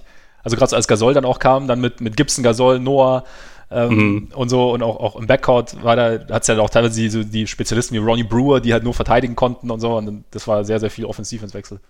Ja, ich meine, die Nuggets haben es letztes Jahr in den Playoffs auch noch versucht, ne? Also ja. das ist, hast du schon teilweise immer noch. Ja. Es ist ja auch manchmal ja, sinnvoll. Im, Im, Idealfall hast du halt Spieler, die beides können, aber. Ja, aber die gibt es halt nicht immer. Ist halt einfach nicht immer so. Ja. ja. Nee, aber da, ja, Ron Harper hätte ich ganz cool gefunden. Hast du irgendwie, hast du bei irgendjemandem noch das Gefühl gehabt, dass er entweder irgendwie so ein bisschen ungerecht in Anführungszeichen behandelt wurde oder dass er irgendwie, dass, dass du dachtest, er hätte eine andere Rolle gehabt oder hättest ihm, du hättest ihm eine andere Rolle zugeschrieben aus deiner Perspektive oder so? Also nur noch kurz zu Harper, weil mhm. mir da, also der hatte auch ähm, vor ein paar Tagen, ich weiß gar nicht, ob das eventuell sogar in dem gleichen Gespräch war, wo auch Grant seine ähm, seinen Ärger geäußert hat, dass Harper so ein bisschen gesagt hat, ja, dass Jordan sich halt in den Teams schon auch die Leute rausgepickt hat, die er halt irgendwie angegangen ist, dass er aber auch Leute hatte, bei denen er wusste, die lasse ich lieber in Ruhe, weil da, da komme ich nicht weit und da mhm. kriege ich unter Umständen was zurück. Und also da hat Harper angedeutet, dass er zu diesen Leuten auch gehört hat und auch Robert Parrish, der ja noch eine Saison mit den Bulls gespielt ja. hat und dann auch mal Titel geholt hat, hat das ja letztendlich auch so, so beschrieben, ja, der hat sich schon, der hat sich schon seine Leute rausgepickt, aber halt nicht alle. Er hat's auch, ähm, da gibt es auch die Anekdote von Jackie McMullen, habe ich heute irgendwie gesehen, dass genau. im ersten Training irgendwie, als Parrish zu den Bulls kam, Jones versucht hat und Parrish dann A gesagt hat, ich habe auch ein paar Ringe und so brauchst du mir nicht kommen. Und dann hat es John nochmal versucht, dann hat es nochmal gesagt und dann war Ruhe danach dann. Ja, genau.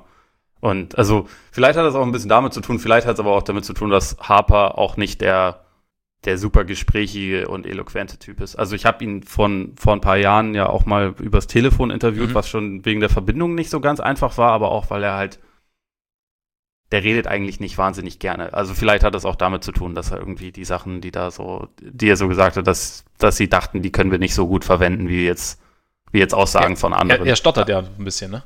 Genau. Ja. Genau. genau. Also von daher, ja klar, also das, genau, das war ja das Ding, dass er nie große Interviews gegeben hat, aber ja gut, ja, klar, also die, so direkt. Was den Spieler angeht, der kam auf jeden Fall zu ja, kurz. Genau. Würde ich sagen. So, so hätte ich es jetzt auch gesagt, aber ja. Mai.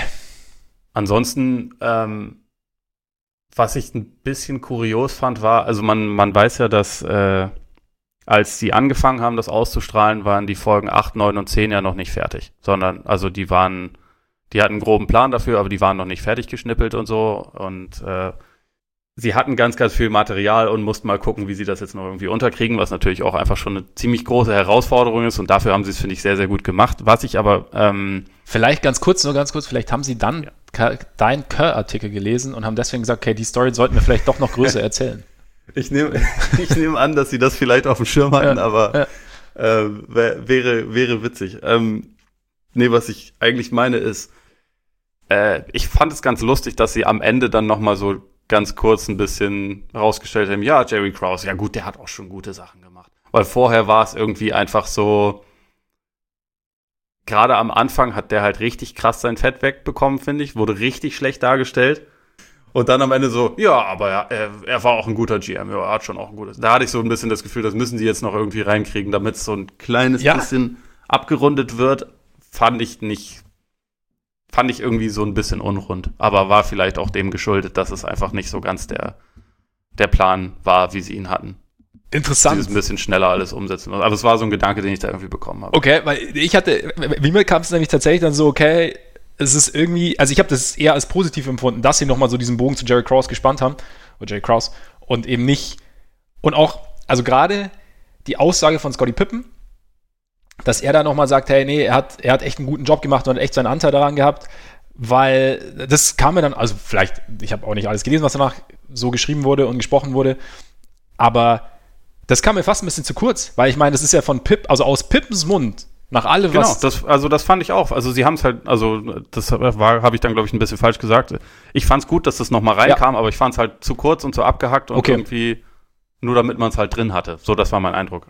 Es war, ja, ist, keine Ahnung, ich, ich, ich würde es ich jetzt gar nicht so, ich würde es ohne Haken versehen. Also ich würde einfach so, ich fand es ich fand es einfach gut, dass sie es noch gemacht haben. Vielleicht hätte man es irgendwie ausführlicher machen können, vielleicht hätte man auch irgendwie das anders machen können, aber ich fand es gut, dass es, dass es einfach nochmal reinkam, dass man, ob das jetzt beeinflusst war durch Aussagen vor, nach den ersten paar Episoden oder auch nicht, oder wie der Plan allgemein aussah, keine Ahnung, weiß ich nicht. Aber ich fand es einfach gut, dass man es nochmal, dass es drin war und die Art und Weise, keine Ahnung, habe ich, hab ich mir, ich persönlich habe mir ehrlich gesagt keine Gedanken dazu gemacht, aber ich fand, wie gesagt, ich fand, also dass auch von mehreren Ecken nochmal kam und dass er auch einfach nochmal so ein bisschen eben nicht nur der böse Mann war und auch, dass durch die Blume ja Jerry Reinsdorf ja gesagt hat, er hätte Jordan nochmal einen Vertrag angeboten. Also so dieses, Jerry Krause hatte eben nicht das letzte Wort.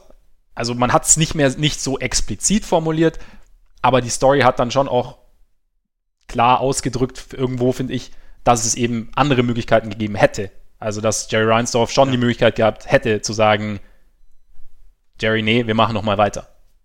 Ja, wenn, wenn wir schon dabei sind, äh, wie, wie stehst denn du dazu, diese Vorstellung, die Jordan äußert, gibt doch allen nochmal einen Einjahresvertrag, das wird dann schon irgendwie gehen und dann, glaube ich, holen wir nochmal den siebten Titel. Also erstmal, die erste Frage wäre vielleicht, schaffen sie es, wenn sie alle zusammenbleiben? Und die zweite wäre, gibt es irgendein Szenario, wie sie alle hätten zusammenbleiben können?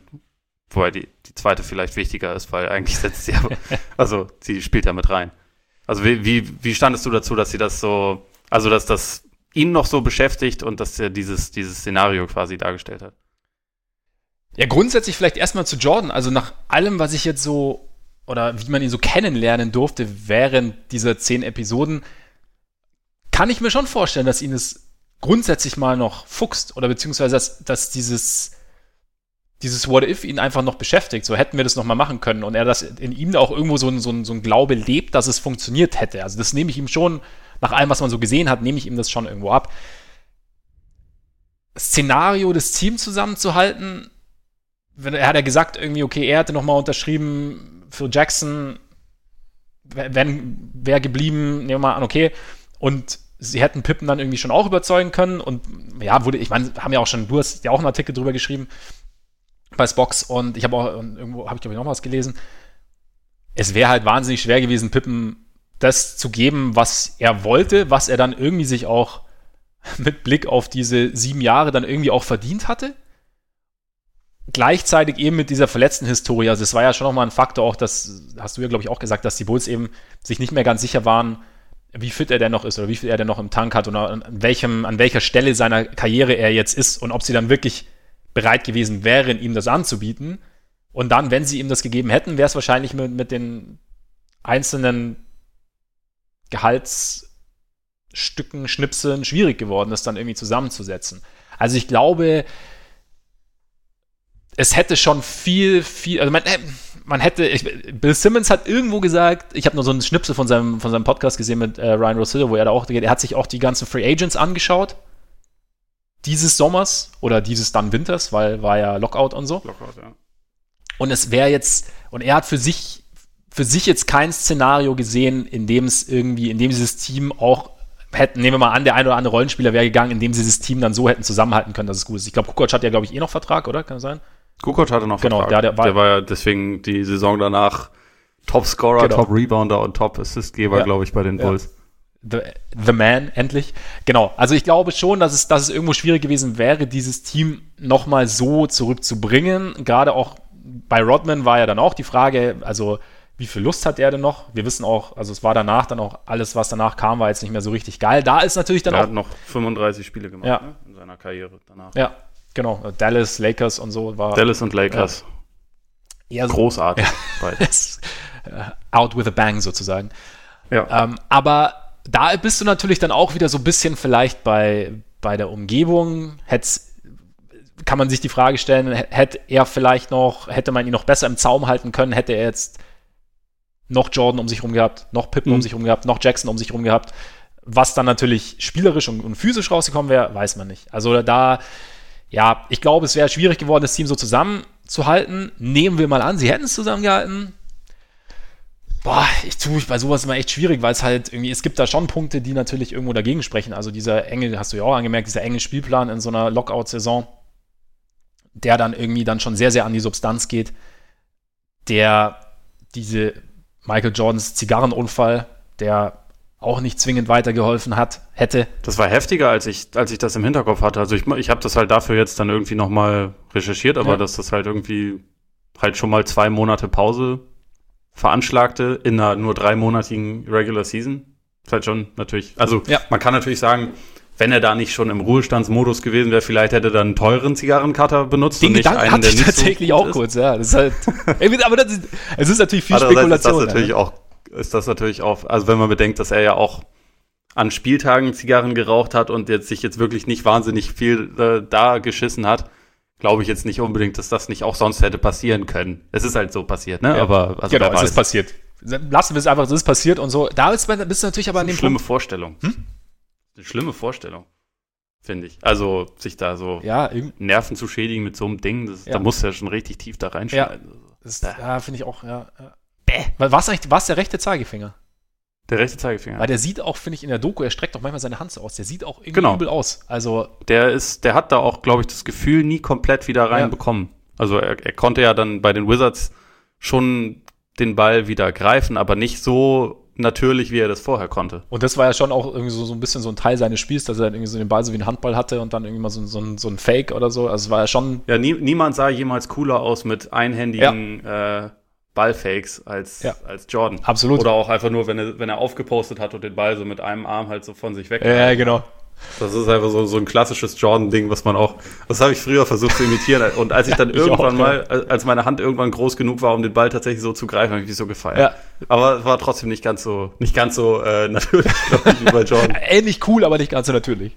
Ja, ich glaube auch. Ja, nee, also ja, kann, kann ich, kenne ich auch. Ich habe es auch versucht. Nee, aber ja, also natürlich schwierig. Also und ich meine, gleichzeitig kannst du natürlich sagen, zwei Monate Pause für Jordan, das heißt, er muss diese üble Saison nicht spielen. Ne? Ist natürlich die Frage, ob das Team in die Playoffs kommt. Genau, wo stehen die Bulls dann? Wo stehen die Bulls ohne Jordan? Wenn. Schrotty hatte ja auch Rücken. Scotty hatte Rücken, genau. War dann nicht mehr, also weder in Portland noch in, in Houston dann irgendwie so dominant und gut, wie er, wie er bei den Bulls war. Hat er irgendwie vielleicht auch nicht so seine Rolle gefunden. War, glaube ich, auch kein All-Star mehr danach, ne? Nee. Und klar, man weiß nicht, wie, wie gesagt, die Konstellation wäre halt dann einfach, die Basis wäre eine andere gewesen und dieses Team, und es kann natürlich auch sein, dass so ein Team dann auch in so einer Saison, auch wenn sie halt natürlich gerafft ist und damit jüngeren Teams irgendwie Vorteile bietet, dass aber so ein Team, das halt seine Identität hat und genau, genau die Abläufe kennt, dann vielleicht auch, auch nochmal so ein bisschen so einen Vorteil hat, was so den, was so den Fluss angeht. Mein gleichzeitig, der Osten war jetzt auch nicht brutal stark in dem Jahr, oder? Der Osten war äh, ziemlich schlecht. Also, also deswegen sind ja die Knicks, die halt heiß gelaufen sind zum richtigen Zeitpunkt als achtplatziertes ja. Team in die Finals gekommen. Vielleicht hätte es noch mal gereicht. Da dagegen San Antonio, wissen wir auch, Matchup-Albtraum äh, mit, mit Tim Duncan. Und damals noch einem guten Robinson. Und damals noch einem guten Robinson. Wäre schwierig geworden. Selbst wenn Rodman für zwei Tage zurechnungsfähig geblieben wäre, was man ja nicht unbedingt erwarten konnte. Vielleicht hätte sich aber gerade gegen San Antonio noch mal zusammengerissen, so alte Rechnungen. ja, wahrscheinlich. Aber da wäre er dann nur dreimal pro Serie äh, zum Wrestling gegangen oder, oder nach Las Vegas geflogen, um dort zu saufen. Genau, genau. Aber äh, haben, die, haben, haben die Spurs damals schon Bruce Bowen, Bowen gehabt? Nee, da war, ähm, die hatten Mario Ellie, hatten sie damals ja. auf jeden Fall schon. Ähm, aber also sie hatten jetzt nicht wirklich, also sie hatten nicht das Personal, um, um Jordan zu verteidigen, natürlich. Eben, also von daher, also es, es wäre nicht unmöglich gewesen, aber zu sagen, sie hätten es auf jeden Fall gewonnen, würde ich jetzt, in die Richtung würde ich jetzt auch nicht gehen. Also die, die Wahrscheinlichkeit wäre gesungen. Ich meine, es ist immer so ein bisschen das, es gibt ja auch immer dieses Argument, ja, okay, sie hätten es eigentlich 98 schon nicht unbedingt gewinnen sollen. Sie hat, die Saison hatte viele Probleme und trotz dieser ganzen Probleme, aber haben sie noch über 60 Spiele, glaube ich, gewonnen Ja. Haben, Ich glaube 62, ne? ja, 62, genau, 62. Haben, klar, gegen diese, gegen dieses Pacers-Teams mussten sie in sieben Spiele, haben die Jazz dann, die aber eigentlich eher im Rollen waren, haben die dann aber auch nochmal in Finals geschlagen. Und gerade so dieses Pacers-Team fand ich irgendwie, habe ich jetzt auch in der, äh, in der neunten Episode gedacht, also hat man auch irgendwie so ein bisschen vergessen, weil es schon eigentlich ein ziemlich geiles Team war, ne? Und auch schon Total. sehr, sehr tief und sehr, sehr unangenehm und sehr, sehr viele unterschiedliche Talente und Fähigkeiten. Also da, das war jetzt nicht selbstverständlich, dass man die mal so schnell überrennt irgendwo. Nee, nee, absolut. Also haben sie ja auch in der Doku gesagt, dass das im Osten wahrscheinlich nach den Bad Boy Pistons Ja. irgendwie das, der härteste Gegner war, den sie so in dieser, in dieser Zeit hatten. Ja. Und ja, also sie hatten halt relativ viel, was, was den Bulls nicht so gut lag. Und ich glaube, da ist es halt schon auch das, das haben wir auch ein bisschen thematisiert, dass Miller halt jetzt nicht zu den Leuten gehörte, die sich irgendwie mit Jordan auf ein Feld begeben haben und gedacht haben, so, ich gebe jetzt klein bei, sondern halt eher dachten, ja, der ist gut, aber ich bin auch ganz gut und ich schaue jetzt mal, vielleicht reicht's ja. Ja. Und also es hätte ja tatsächlich auch in, in dieser einen, in dieser einen Saison fast für sie gereicht. Es war knapp. Also auch gerade die, die Dramaturgie des, von Spiel 7, da irgendwo fand ich, war ich nochmal ganz geil da zu sehen. Also, dass beim ja am Anfang überhaupt nicht lief. Und dann eben dieser, dieser Jumpball bei Mhm. Pacers, Smiths, ja, Smiths zu pippen. Und dann Dreier Curvers, ne? Dreierkör, ja, genau. Genau. Also so, das, was, was dann alles so dann irgendwie dazu beiträgt, dass du es am Ende gewinnst. Also das halt, fand, fand ich schon, fand ich schon ganz geil. Was ich übrigens da auch total geil fand, war danach zu sehen, den Einblick, äh, Jordan, wie er die Runde durch die Kabine gedreht hat. Ja, Also wirklich so zu jedem Einzelnen hin. Und da fand ich allgemein bei der Doku, was ich sehr cool fand, war, dass du gesehen hast, also er hatte diese Verbissenheit, aber, und die kam dann auch sehr, sehr schnell wieder zurück, aber dieser Moment nach einem Sieg, das waren so irgendwie so kurze Momente, in denen er irgendwie auf mich komplett gelöst wirkte. Also auch als sie das äh, Spiel 6 der Finals dann gewonnen hatten. Aber das war dann wirklich, wo alle, wo man so, wo ich so das Gefühl hatte, da ist jetzt wirklich mal alles von ihm abgefallen und er ist jetzt einfach in diesem Moment glücklich, das geschafft zu haben. ja, fand ich auch ganz eindrucksvoll. Da war, da war er sogar zu Scotty Burrell mal kurzzeitig nett. genau. Also für so ein paar Sekunden. Umarmung für Scotty Burrell. Wahnsinn, Wahnsinn. Nee, aber auch so wie, also er wirklich, dass er zu jedem Einzelnen gegangen ist und das, ja, hat, hat mir dann auch nochmal so eine kleine zusätzliche Perspektive irgendwie gegeben. Fand ich irgendwie ganz, fand ich irgendwie ganz cool zu sehen. Aber ja, boah, ich, ich, kann- ich würde ich würd dazu tendieren, dass sie den Titel nicht zwingend gewonnen hätten oder eher nicht gewonnen hätten. Aber ich möchte, äh, wer weiß, was Michael Jordan persönlich genommen hätte im Laufe dieser Saison. Also, ich möchte, ich möchte, Das hast du dir auch auf den Bauch eigentlich tätowieren. At that point, I took it personal. ja, genau. so, das ist der, das ist so ungefähr der Leitsatz Ja. dieser Serie. Ja, stimmt. Das wäre ein geiler Untertitel eigentlich gewesen. The Last Ja. Dance. Ich bin eigentlich wirklich schockiert, dass daraus noch kein Meme geworden ist, sondern eher so aus anderen Momenten, wie wo er die Kopfhörer abnimmt, was auch ein ziemlich, ziemlich witziger Moment ist. So, hm, irgendwo wird gewürfelt. Ja. Hm. Ich höre, wie Karten gemischt werden. Das ist schon auch ziemlich witzig, aber dieses ähm, At that point, I took it personal, Ja. ist eigentlich für mich so der Spruch dieser Serie, weil er ihn halt auch, halt auch 40 Mal ungefähr bringt, egal worum es gerade geht. Ja. Ja, das stimmt. Das stimmt. Wahrscheinlich auch äh, im Restaurant bei der Bestellung. Apropos, Ja, Ganz kurz. Tim Grover, sowieso geiler Typ, der aussieht einfach wie ein, ein Bösewicht, das hatten Ja. wir ja schon. Aber ja auch so ein bisschen full of shit, oder? Also wenn er sagt, so, hm, als sie die Pizza gebracht haben, hatte ich sofort ein schlechtes Gefühl. Wer hat denn sofort ein schlechtes Gefühl, wenn eine Pizza geliefert wird? Und dann sag doch vielleicht deinem, da, deinem Superstar-Athleten, der äh, gerade in den Finals ist, hey, ich habe ein schlechtes Gefühl bei der Sache. Ne, Also das ist doch komplett, also diese Story halte ich für totalen Schwachsinn, um ehrlich die zu sein. Story komplett oder den Part mit, da waren fünf da und ich hatte sofort ein schlechtes Gefühl. Mit dem schlechten Gefühl. Ja. Also ich glaube schon, dass er, also das, ich meine, wir haben ja schon über das Hangover-Game gesprochen. Ich glaube schon, dass es eher ein, das Food Poisoning-Game war. Ja. Ähm, davon wird, also das glaube ich schon, aber also das ist so, so eine blödsinnige Aussage. So, ich hatte sofort ein schlechtes Gefühl bei der Sache. Ja, Dann lass es doch. Oder also Dann dann, sag sag, was, ihm, ja. dann sag ihm doch, hey, ich habe ein schlechtes Gefühl dabei. Ich glaube, also vor allem kann ich mir auch nicht vorstellen, dass sie damals in Salt Lake City eine Pizza unter Jordans echtem Namen bestellt haben, weil so blöd kann es eigentlich nicht sein. Und ich meine, er hat ja zu dem Zeitpunkt schon längst in Hotels eingecheckt unter falschem Namen. Ja. Deswegen wäre es irgendwie ein bisschen irreführend, wenn er eine Pizza unter seinem Namen bestellt. Aber ja, also diese, da musste ich halt einfach laut lachen, als der, der, der da ernsthaft sagt so, bad feeling about this. Ja, okay. Kannst du natürlich äh, 23 Jahre später super sagen. Ja, es hat, der Dramaturgie hat es auf jeden Fall geholfen, aber es stimmt schon. Also wenn ich, wenn ich in so einem Fall ein schlechtes Gefühl habe, dann, ja, kann ich, sollte ich es äußern, oder beziehungsweise würde ich auch davon ausgehen, dass, dass er es eigentlich äußert. Fand, also ich, witzig, ich habe dann auch so gedacht, eigentlich so, ich habe es gar nicht so, manche haben es ja irgendwie so aufgefasst, so quasi die Pizza sei absichtlich irgendwie präpariert worden. Aber ich habe es eher so wahrgenommen, dass diese fünf Dudes halt da waren, weil sie mal Michael Jordan sehen wollen. Und irgendwie, aber da bist du natürlich, klar, aber wer weiß, dass die Pizza wirklich für Jordan ist. Was man natürlich, ich meine, vielleicht hat sich irgendwie rumgesprochen, in welchem Hotel die Bulls immer sind und in welchem Hotel die Bulls sind. Dass man dann quasi wusste, sie geht dahin. Aber ich glaube auch nicht, dass es irgendwie Absicht war. Also, ich, keine Ahnung. Ich glaube auch, dass es halt, dass die Grundstory auf jeden Fall stimmt. Es ist vielleicht auch manchmal, keine Ahnung. Man kennt es ja selber irgendwie, die, die, die Story ist über 20 Jahre her. Ähm, man hat, weiß mittlerweile, was war und denkt sich dann so, ja, aber eigentlich habe ich doch damals, ja, ich hätte es ja irgendwie wissen müssen, ich hätte es ja wissen können, ja, irgendwie wusste ich es.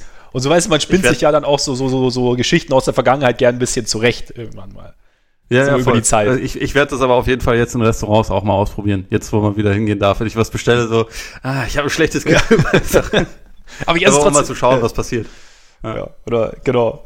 Nee, no oder, ja, no ich äh, ja, klar, kleines Fragezeichen, aber äh, Flu-Game natürlich trotzdem nochmal noch mal schön gewesen zu sehen. Sonst? Ich weiß nicht. Blieb von dir, blieb dir sonst noch irgendwas hängen oder? Ich habe jetzt auch nicht damit gerechnet, aber dass so, dass äh, das danach quasi gar nicht mehr Thema ist. Mhm. Ja, war schon irgendwie erwartbar, äh, denke ich mal. Aber man hätte vielleicht zumindest noch einen Schwenk machen können. Aber ansonsten, nee, also ich fand halt, also ich glaube, sie haben ihre Zielsetzung ganz gut umgesetzt. Ich hätte vielleicht eine andere, etwas andere Zielsetzung gewählt, glaube ich, bei der Serie und hätte, wie gesagt, den Fokus, glaube ich, auch ein bisschen mehr auf die Saison selbst gelegt, einfach weil die Bilder, die man da bekommt, ich glaube, deswegen finde ich sie auch so interessant, da kannst du halt nichts dran schönen. Ja. So, die sind halt einfach so, wie sie sind, die sind halt objektiv und das, das macht sie halt, finde ich, also für mich persönlich spannender als vieles andere. Aber ja, mit der Zielsetzung, die sie sich gesetzt haben, die haben sie, finde ich, sehr gut umgesetzt. Also für mich bleibt irgendwie am Ende. Es waren unterhaltsame zehn Folgen. Ich kann mir gut vorstellen, dass ich sie mir auch irgendwann nochmal angucken werde, weil es halt auch einfach ist gut gemacht, ist unterhaltsam gemacht. Es ist halt kein, kein richtiges irgendwie educational Piece, aber es muss es ja auch nicht sein. Also ja. das äh, das ist ja vollkommen in Ordnung. Also mich hat's mich hat's jetzt über fünf Wochen insgesamt gut unterhalten, würde ich sagen. Ja, mich, mich definitiv auch. Also ich, ich sehe es in der Richtung ganz genauso. Also wie gesagt, ich habe mir jetzt nicht irgendwie zwingend ein Educational Piece irgendwie auch erwartet. Ich fand es einfach, ich weiß noch, dass ich mich einfach darauf gefreut habe, einfach das alles wiederzusehen. Oder einfach nochmal so in diese Zeit reingezogen zu werden. Und genau das hat es irgendwie, hat's irgendwie für mich, hat's für mich gemacht. Und es hat eben dann noch diese, diese Einblicke gegeben, die man sonst eben nicht wirklich hat. Und da, also zum Beispiel auch, was ich auch noch ganz cool fand, war so diese, diese Beziehung zwischen Jordan und seinem Security-Staff, die mhm. dann nochmal so ein bisschen rauskam. Das fand ich schon ganz interessant, weil das halt irgendwo, das halt wirklich so einen, so einen Inner Circle sozusagen um ihn rum gab, der, ja, der ihm halt auch, und das fand ich, kam schon rüber, extrem wichtig war und, die, und für die er auch sehr, sehr viel unternommen hat. Gab ja auch nochmal einen, jetzt habe ich irgendwie ein Zitat von dem Sohn von dem, von dem Kollegen mit dem Shrug mhm. gesehen, äh, gelesen. Rudi Völler. Ja, genau. Der hat auch gesagt, ja, wenn du, also einmal, also das Jordan war halt extrem loyal, also wenn du einmal quasi in seinem Inner, Inner Circle warst, dann warst du da auch drin und hat auch alles für dich gemacht. Und es war wie so ein, wie so ein Tribe, also und das fand ich halt, ja, das sind halt auch so Sachen, das war so ein bisschen, das sind so, so, so Randnotizen, finde ich, die man vielleicht, vielleicht mal mitbekommen hat, vielleicht auch nicht, die man vielleicht auch gar nicht kannte und die einem irgendwie nochmal ein anderes, größeres Bild, finde ich, irgendwie malen von der, oder vollständigeres Bild von der ganzen Geschichte. Und von daher hat es mir schon nochmal irgendwie neue Perspektiven irgendwie eröffnet auf die, auf die ganze Sache. Und wie gesagt, es hat, mir jetzt einfach Spaß gemacht, das ganze, das ganze Ding zu schauen. Und ich meine, natürlich wird es dann irgendwie alles ein bisschen, ja, überhöht vielleicht dargestellt oder dramatisiert und ähm, aus Jordans Sicht dargestellt, wobei das natürlich nicht heißt, dass es falsch ist. Also weißt, es ist natürlich eingefärbt durch seine, durch, durch seine ja, Realität in Anführungszeichen, aber das, ist ja trotzdem passiert. Und das fand ich halt auch dieses krass. Also ich meine, wir, klar ist das jetzt halt alles geil zusammengeschnitten und das ist halt, wirkt dann alles nochmal heroisch, alles war, aber alles, was auf dem Basketballcourt passiert ist, also alles, was wir gesehen haben, ist ja wirklich passiert. Das ist tatsächlich alles passiert. Ja. Und das ist halt, das finde ich, fand ich dann schon nochmal geil, das in so einer gerafften Geschichte zu sehen und dann auch nochmal, und dann nochmal in so einer, auf so einer Zeittafel sozusagen. Das beeinflusst jetzt meine Wahrnehmung, wer jetzt Goat ist und wer jetzt nicht Goat ist, nicht zwingend.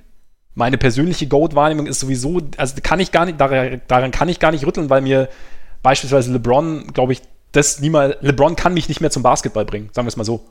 Weißt du? Mhm. Das geht ja. irgendwie nicht. Also ich kann diese ersten Erfahrungen, die kann ich nur mit Jordan verbinden.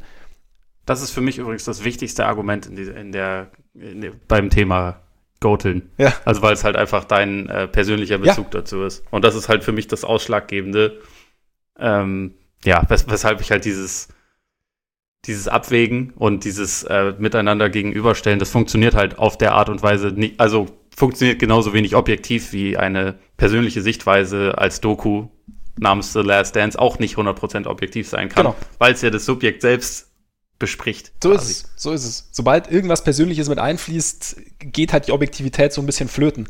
Und von daher, ja, hat es mich nicht, hat es in der Sicht in der Hinsicht konnte es mich nicht beeinflussen, aber ich konnte es halt einfach, wie es so schön heißt, ich konnte es halt einfach total genießen, das einfach nochmal anzuschauen und halt dieses, mir das Ganze einfach nochmal irgendwie so auf mich wirken zu lassen und dann irgendwie nochmal ein bisschen Gänsehaut zu bekommen und dann irgendwie nochmal so ein bisschen, bisschen schlucken zu müssen, äh, bei, bei dem einen oder anderen Ding irgendwie, wo ich dann so, oder weiß ich nicht, das ist halt, ja, ich fand's, es, es, es 96, hm? wo er auf dem Boden liegt und äh, diese, also man kannte das Bild ja davon, ja. wie er auf dem Boden liegt mit dem äh, als sie den Titel gerade geholt haben. Aber dass man die Geräusche dazu hört zum ersten Mal, da habe ich tatsächlich auch Gänsehaut ja. bekommen, weil das, das kannte ich auch nicht. Das intensiviert das Ganze schon nochmal ziemlich, gell? Genau. Ja. Und das, das sind halt teilweise einfach wirklich extrem starke Momente, ja. die da drin waren. Ja, das haben sie, finde ich, haben sie echt gut gemacht. Und ja, wie gesagt, also ist ja geil, wenn sie wirklich noch eine Doku mit allen anderen dann mal machen würden, die halt so ein bisschen, also ja, Horace Grant dann nochmal Scotty Pippen. Ja, Ex Executive Produced by Horace ja, Grant. Genau. Das, das fände ich echt ziemlich witzig. Oder Perpen. Ja, das auf jeden Fall. Also da, das, ich finde, das sollten wir pushen, unbedingt. Für, für mich, was so ein bisschen bleibt, sind so, dass, äh, also vor allem bei zwei Leuten finde ich es schade, dass sie eigentlich nicht oder nur ganz, ganz kurz war es, glaube ich, in einem Fall, zu Wort kamen, die ich wichtig gefunden hätte für die Geschichte eigentlich. Das wäre einerseits Shaq, mhm. der der Einzige ist, der in den 90ern eine Serie gegen Jordan gewonnen hat, auch wenn das natürlich nur daran lag, dass äh, Weißt schon, ne? Da hat Jordan es nämlich noch nicht persönlich genommen. Erst ein Jahr später hat er es persönlich genommen. Er hat die Niederlage persönlich genommen. Er ja. hat die Niederlage und, gebraucht, um. Ne? ja. Und was noch wichtiger ist, ist Charles Barkley. Also ja. einfach, weil der über einige Jahre Jordans bester Freund in der Liga war und auch eine Zeit lang, also gerade so in diesem Dream Team-Kontext, fast diese Popularitätssphären auch erreicht hat. Also nicht, nicht so krass wie Jordan, auf keinen Fall, aber der zumindest ein bisschen was nachvollziehen konnte. Also davon, zumindest auf der Rambler in Barcelona war er populärer als Jordan, glaube ich. Er war ja auch ein wesentlich coolerer Typ, also egal. Aber ähm, da ist halt, finde ich, ein bisschen schade, dass man seine Perspektive eigentlich kaum gehört ja. hat. Also auch einfach, was die Person Jordan angeht. Weil sie haben natürlich die, die Serie 93 thematisiert, aber eigentlich nicht viel darüber hinaus. Und das liegt halt dann ja auch daran, dass die beiden halt leider nicht mehr befreundet sind, weil Jordan das wohl immer noch nicht so geil findet, dass Barkley ihn mal kritisiert hat für seine Zeit bei den Bobcats, Hornets mhm. und vorher ja. auch als Executive bei den Wizards und so. Das, das finde ich einfach ein bisschen schade, weil das, das glaube ich, eigentlich jemand ist, der halt Jordan zumindest über ein paar Jahre besser kannte als die meisten mhm. anderen und der deswegen vielleicht was Sinnvolles noch dazu hätte sagen können, aber gut.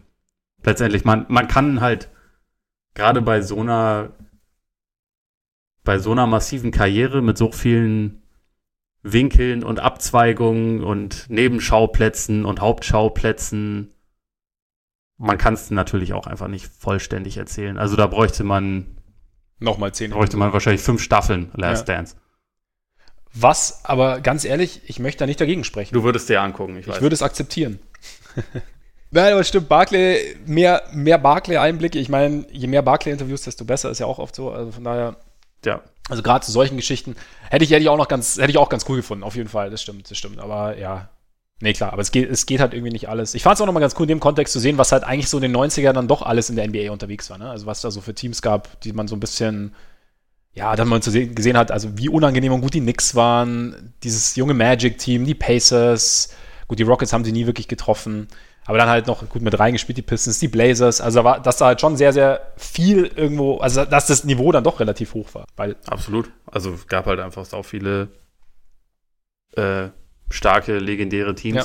Viele von denen haben halt einfach nie einen Titel gewinnen ja. können, weil da immer was im Weg war, aber sind trotzdem, deswegen sollte man sie nicht vergessen. So ist es, so ist es. Und ja, schön war irgendwie auch, ich meine, das ist, die Bulls sind nun mal eines der legendärsten Teams der Geschichte der letzten 30 Jahre und halt da nochmal wirklich so einen, also so einen Fokus drauf zu haben und halt da wirklich nochmal so hinter die Kulissen blicken zu können und auch mal nochmal so ein bisschen retrospektiv so ein bisschen Eindrücke zu gewinnen der einzelnen Spieler und so und der einzelnen Protagonisten fand ich schon ziemlich cool. Also das war, hat dann, hat dann schon nochmal einiges gegeben irgendwo.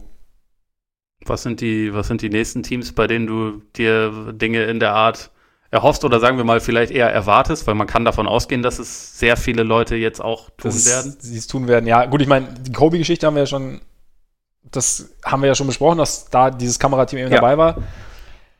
Gut, klar, ich meine, wir haben diese, die Durant Warriors. Wäre natürlich nicht ganz uninteressant. Ich fände auch eigentlich die Dynamik der letzten Cavs-Teams mit LeBron fände ich eigentlich auch ganz interessant. Also A, weil du da halt, also weil ich gerne gern auch LeBron in dem Team-Kontext sehen würde. Und äh, die Dynamik mit, mit Kyrie und dann eben diese ganzen Veteranen, die immer mal wieder reingekommen sind und die irgendwie ihre eigene Story mitgebracht haben und ihre und, und dann halt sich dann irgendwie in dieses Teamgefüge eingefügt haben und wie die dann Einfluss genommen haben, zum Beispiel auf die jüngeren Spieler und so. Also ich finde, ich könnte mir vorstellen, dass da ganz interessante Dynamiken gäbe. Ja, kann ich mir auch vorstellen. Also da hätte ich deswegen auch als erstes eigentlich an die Heatles gedacht. Oder ja, klar, ja. Das ist halt, glaube ich, alles noch ein bisschen nah dran. Äh, also gerade wenn die Leute teilweise noch spielen, ist es, glaube ich, auch schwer, sie zu sowas zu kriegen. Bei Kobe ist halt das Tragische, dass er ja selber nicht den, ja. die Interviews dafür geben kann. Aber was ich halt sonst noch dachte, was leider nicht passieren wird, weil Larry Bird auf sowas keinen Bock hat, aber auf die ähm, 86er, 87er ja. Celtics, so die Ära. Also einfach, weil da die Anzahl an Charakteren allein schon ist überragend mit Bill Walton, McHale, der finde ich einfach sau sympathischer Typ immer noch ist, Danny Ainge, der sich halt auch nichts scheißt, Larry Bird. Wenn es von dem halt einfach, wenn sie den eine Saison lang begleitet hätten mit dem Kamerateam und seinen Trash Talk, das wäre halt die, das wäre ja. die geilste Serie, die man, ja. die man machen könnte, glaube ich. Wird leider nicht so sein, aber ähm, da hatte ich auch äh, von Jack McCallum hat über die, ich glaube, 90, 91er Celtics, also wo es halt auseinanderging mhm. schon langsam, weil sie halt einfach deutlich über ihren Zenit waren und weil Bird auch nur noch mit so einer geilen, ähm, mit diesem Korsett. Ja, genau, mit diesem Korsett eigentlich ja. rumgelaufen ist, weil er solche heftigen Rückenprobleme hatte. Aber da hat Jack McCallum die halt eine Saison lang begleitet, im Prinzip, wie er das so später mit Seven Seconds or Less mit den Suns auch gemacht mhm. hat. Und das ist halt allein schon, was da so für Anekdoten und was da so an Trash-Talk innerhalb des Teams mit drin ist, das wäre halt irgendwie nochmal sehr spannend, ja. das auch in, in Doku-Format zu machen. Aber da hast du halt diese Einblicke dann, also hast halt das Bewegtbild eigentlich nicht. Da müsstest du es viel mehr interviewlastig machen und das wird halt mit Bird wahrscheinlich ein bisschen schwierig. Das stimmt. Das stimmt. Am Ende sagt er nur, fucking Bitch und das war's dann. Wobei das also ziemlich lustig wäre, wenn man das in so einem Setup machen könnte, wie in der ersten Staffel True Detective mit Matthew McConaughey, wo er so verhört wird und einfach ein Dosenbier nach dem anderen trinkt und das dabei so faltet. Ja, das, wäre gut, das wäre nicht schlecht. Ich würde es mir angucken. Ja, ich definitiv auch. Auf jeden Fall. Hast du sonst noch eins aus der aktuellen Zeit, wo du jetzt sagst? Aus der aktuellen Zeit, äh, ja, in ein paar Jahren über die jetzigen Sixers oder mhm. halt einfach vielleicht über die letzten vier Jahre der Sixers, weil, also, mehr komischer Shit bei einem Team innerhalb so von so kurzer Zeit passiert ist auch selten. Ja. Also erreicht man bei vier Jahren noch Hinky? Also Hinky muss natürlich der, der Ursprung ja. sein, aber dann Colangelo, Twitter-Gate, ähm, Embiid als weirder Typ, Simmons als weirder Typ, also diese, diese Dynamik, das ist halt irgendwie ein faszinierendes Team, aber äh, ansonsten, ich glaube, aus der aus der jüngeren Vergangenheit ist es das eigentlich ja. schon fast. Also ich meine, ich würde es mir natürlich aus äh, glorifizierender Sicht auch über die 2011er Mavs angucken. Ich würde es ja. mir aber tatsächlich auch über die 2012er Mavs angucken, weil das total die kuriose Kacksaison war. Und sowas, sowas ja teilweise interessanter ist als zu hören, wie es dann gereicht hat für, das ganz für den ganz großen Wurf. Ja, vielleicht so den, Kann ja auch mal interessant sein, warum es dafür nicht gereicht ja, hat. Ja, stimmt. Also den, den Gesamtkontext halt vielleicht irgendwie so ein paar Jahre oder halt die beiden Jahre so ins Zentrum setzen und dann so ein bisschen außen das wäre wär echt ganz geil. Ja, finde ich auch interessant. Also gerade auch, weil da ja noch der Lockout dabei war, dass genau. man da irgendwie so auch, auch so mal reinhören, was während so eines Lockouts irgendwo passiert.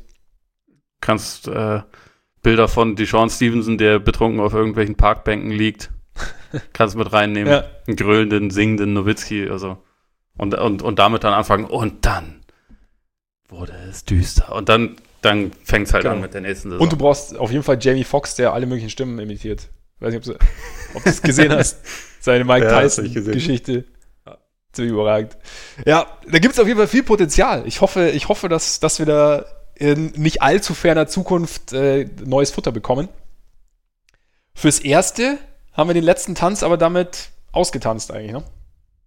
Würde ich auch sagen. Würde ich auch sagen. Ja, Freunde, dann vielen Dank fürs Zuhören. Schön, dass ihr dabei wart. Schön, dass ihr uns begleitet habt die letzten Wochen, wie wir die Bulls begleitet haben irgendwie. Und ja, wie gesagt, jetzt erstmal zwei Wochen Pause, beziehungsweise in drei Wochen sind wir dann wieder ganz normal da. Behaltet aber unsere Patreon-Seite im Blick. Da könnte was gehen. Und sollte irgendwie, sollten sich brutale Neuigkeiten ergeben, kann es gut auch sein, dass wir uns spontan zusammensetzen, dann auch 50 Minutes or more wahrscheinlich.